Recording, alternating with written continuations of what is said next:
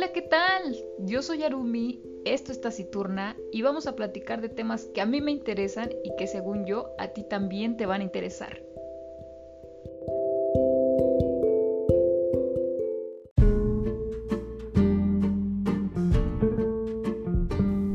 Bienvenidos a Taciturna, una semana más. ¿Y qué creen?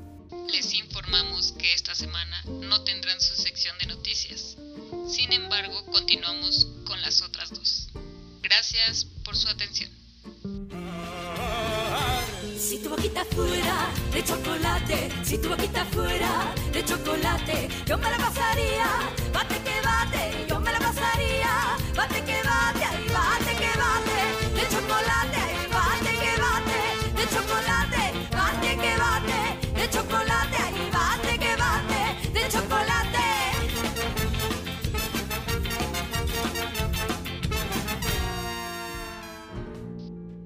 ¿Ya qué estás haciendo? ¿Por qué tienes tantos chocolates? Ay, deberías invitarme uno. Uy, M&M's. Uy, vaquitas. Mm, Hershey's. ¿Por qué tienes tanto? ¿Ahora qué estás haciendo? Ah, pues es que el otro día estaba leyendo que mientras estudiabas debes de estar comiendo chocolate para tener una mejor retención. La verdad no sé si sea cierto o no, pero mira, ya tengo mi arsenal de chocolates, así que si quieres pues sí, agarra uno al que tú quieras. En que aquí hay de todo. ¿Sabías que aquí en México es donde nació el chocolate? Ay, muchas gracias. Sí te voy a tomar uno que otro chocolate. ¿En serio aquí en México? Yo pensé que era como europeo o algo así. Bienvenidos al brevario cultural. ¿Qué dice? ¿Qué dice?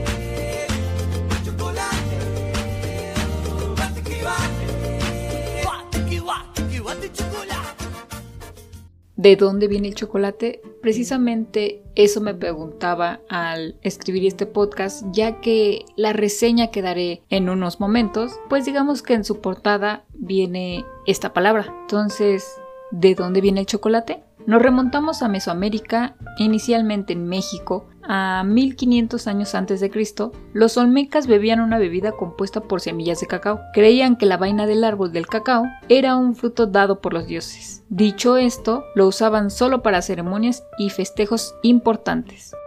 Oye tú, y ahora que se vienen las fiestas de fin de año, ¿qué vas a dar de beber o qué? Pues la verdad estaba pensando en dar chocolate. ¿Tú cómo ves? Ay, güey. No muy pudiente tú. Mejor da algo más baratito. Algo como champán, ¿no? Pero chocolate, no te pases, si solo es fin de año.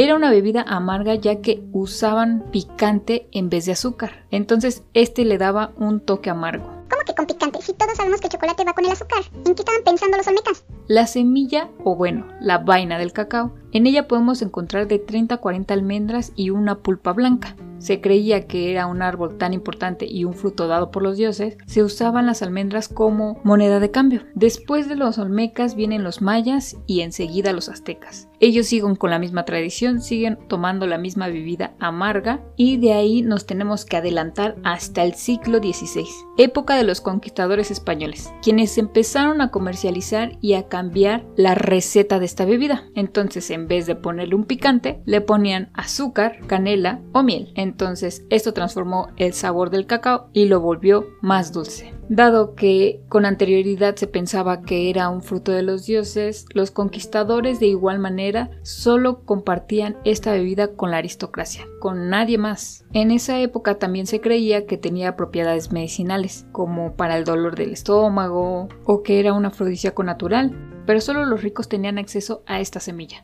Después de un tiempo, la semilla empezó a ser enviada a África para su plantación y ustedes se preguntarán por qué no en Europa. Bueno, pues la semilla del chocolate o bueno del cacao solo puede dar fruto a 10 grados sobre la línea del Ecuador, es decir, en una zona muy tropical. Ah, o sea que solamente nosotros tenemos el privilegio de plantar los árboles de cacao. Muy bien. Creo que ya sé cuál será mi siguiente negocio. Ahora, para 1820 llega lo que es el chocolate en tableta. Para 1930 en Estados Unidos se volvió uno de los principales comercializadores del chocolate y una señora llamada Ruth Wakefield. Bueno, pues ella inventa las galletas con chispas de chocolate y esta señora vendió su receta a Nestlé por solo un dólar. ¿Cómo? ¿Por un dólar? No inventes, yo lo hubiera vendido como por 100 mil dólares. Se pueden imaginar solo un dólar y ahora podemos ver la gran cantidad de galletas que hay por todos lados, chokis, triquitraques, solo por mencionar las más famosas. Ahora vienen los datos interesantes. Se dice que en 10 años una persona consume su peso en chocolates. Es decir, que por ejemplo yo tengo 27. De los 17 a los 27 yo debía haber consumido entre 56 o 58 kilos de chocolate, más o menos. O sea que en 10 años yo también voy a consumir lo mismo que ahorita peso. Ay, Dios mío, creo que ya debo de bajarle un poquito. Y otro dato curioso es que en la filmación de la película Psicosis usaron chocolate líquido para que pareciera sangre. Como esa película fue en blanco y negro, no hubo ningún problema a la hora de la filmación. Y por último, 400 gramos de cacao es equivalente a 400 gramos de una tableta de chocolate. Ahora me dirán, como por qué estamos hablando de chocolate. ¿Qué es lo que vas a reseñar el día de hoy? Bueno, pues dado que seguimos en el mes patrio, vamos a reseñar ahora a una autora mexicana, Laura Esquivel. Creo que ya se imaginan el título que les voy a dar, ¿sí? Como agua para chocolate. Bienvenidos a Libros y Reseñas. Y bien, ¿Ya habían escuchado este libro? ¿Les suena? Es muy famoso, creo que de las autoras más famosas de México que tenemos. Y más por esta historia, creo que sin duda es un libro muy mágico y que revela mucho de la costumbre de México en la época de la Revolución. Así que, ¿de qué trata el libro? Bueno, pues esta historia es contada por Tita, quien nace en la cocina de su casa y donde va a desarrollar su talento culinario. Pues bien, Tita es la menor de tres hermanas y solo viven con la mamá, ya que al parecer el papá pues se va a la guerra. Mamá Elena es muy estricta con sus hijas y sigue las costumbres de esa época, así que Tita llegada a una edad más adolescente pues empieza a enamorar de Pedro. Pero ¿qué creen? Que mamá Elena no deja que suceda ese romance, ya que la costumbre dice que la menor de la familia no puede casarse sino que debe de cuidar a la mamá o al papá, en este caso solo a mamá Elena. Así que Tita se ve un poco frustrada al no poder concretar con esa relación y más tarde enterarse que se tenía que casar con alguna de sus hermanas. ¿Qué? ¿Se casó con la hermana?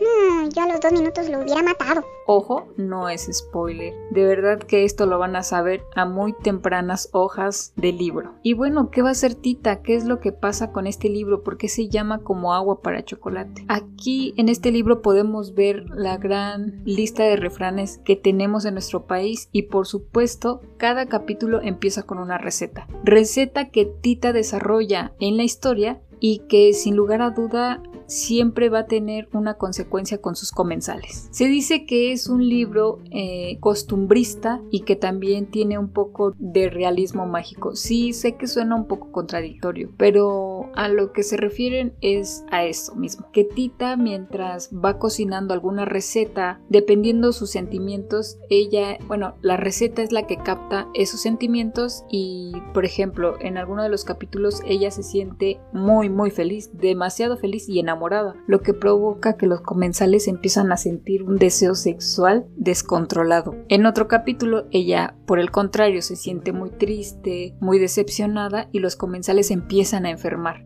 Ah, es por eso que dicen que cocines con amor. Oh, ya entiendo.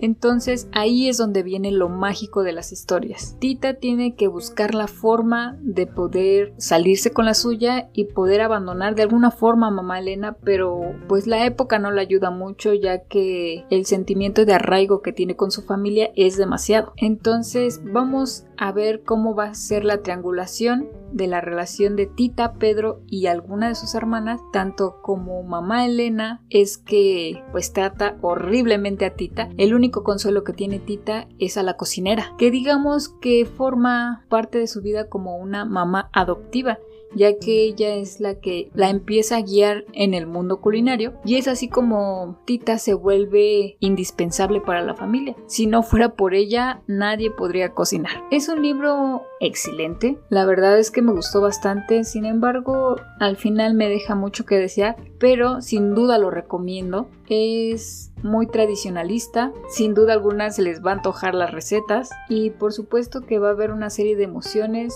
de traiciones y un poco de esperanza, lo que va a dejarles este buen libro. La autora tiene aún más, creo que tiene una continuación de Como agua para chocolate y creo que también tiene el diario de Tita La verdad ya no se me antojó mucho. Creo que el libro como tal puede ser autoconclusivo. Ya las otras dos partes vinieron como de más. Entonces se lo recomiendo mucho. Es un libro del año de 1989 al parecer y creo que sí tiene película. La verdad es que yo no la he visto. Es un libro de 250 páginas. Muy muy cortito la verdad. Así que si no tienen nada que leer en este mes patrio, bueno, pues aquí está la recomendación. Como agua para chocolate de Laura Esquivel. Esta ha sido la recomendación. Espero que hayan tenido una semana excelente, que sigan festejando todo el mes y bueno, nos vemos la siguiente semana. Hasta la próxima.